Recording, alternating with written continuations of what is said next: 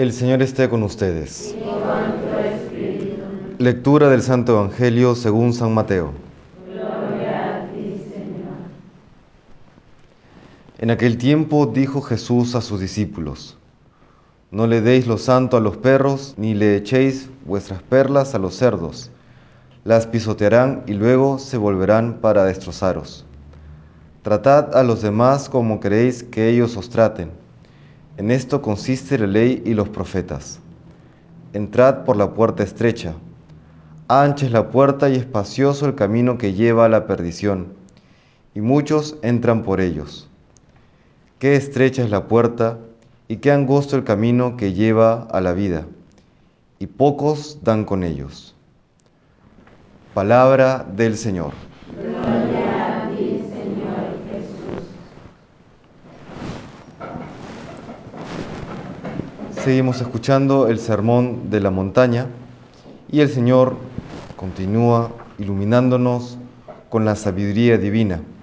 Entre las cosas que hoy nos dicen está la exhortación a entrar por la puerta estrecha, en contraste con aquella puerta ancha que lleva a la perdición. Podríamos decir que hoy por hoy es aquella corriente del mundo, aquella corriente de lo mundano.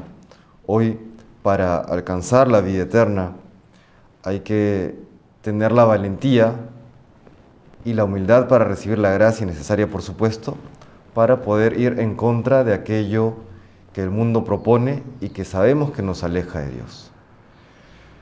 Hay que entonces tener una, una ruptura con todo aquello pecaminoso del mundo. Este romper con el mundo para poder llegar a Dios. A este respecto, la memoria litúrgica que hoy celebramos de San Luis Gonzaga nos da muchas luces. San Luis Gonzaga fue un santo novicio, partió al cielo a una muy corta edad, pero él eh, pertenecía a una casta noble y tenía, por supuesto, como en aquel siglo XVI, prácticamente, si eres de la nobleza, tienes la vida resuelta, ¿no? Y él comienza a ver que este mundo, o el mundo en el cual él eh, se desenvolvía, estaba lleno de corrupción, estaba lleno de maldad, a pesar de que él tenía ya todo resuelto. ¿no? Y entonces, ¿qué decide él?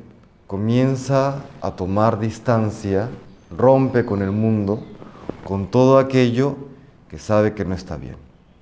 Y Dios comienza a obrar en su alma al punto que él comprende que Dios lo llama a la vida consagrada. Entra a la compañía de Jesús, de hecho lucha por su vocación porque su familia se opuso. Y en este romper con el mundo y acercarse a Dios, luego ocurre un movimiento aparentemente contradictorio, pero que siempre, siempre ocurre y, comprenderemos por qué.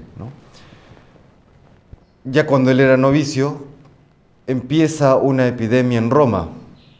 Muchos temen eh, el contagiarse, muchos temen perder la vida. San Luis Gonzaga, habiendo roto con el mundo para acercarse más a Dios, termina trabajando en bien de aquellos que quedaban en el mundo. Tuvo, junto con esa vida penitente, una gran vida de servicio. ¿Por qué? Por amor a Dios. Entonces, es curioso lo que ocurre. Rompe con, con el mundo, pero para servir al mundo, para gloria de Dios. Esa es la vida cristiana. Esa es la actitud del cristiano que sabemos que estamos de camino al reino de los cielos. No, no, no, no nos quedamos en esta vida.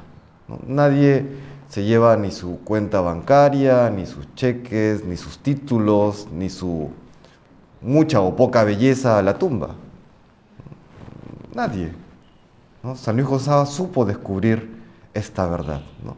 Rompe con el mundo porque ve lo corrupto que estaba el mundo y podríamos hacer un paralelo con el mundo de hoy.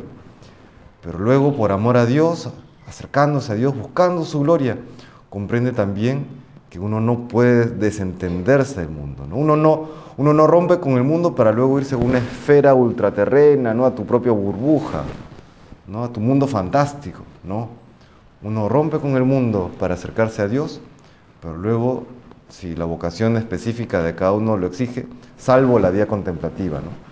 Luego, estamos allí para servir a los demás, para servir a, los más necesitados, para procurar que todos lleguemos a Dios. Le pedimos pues hoy al Señor, por intercesión de San Luis Gonzaga, que nos conceda estas gracias.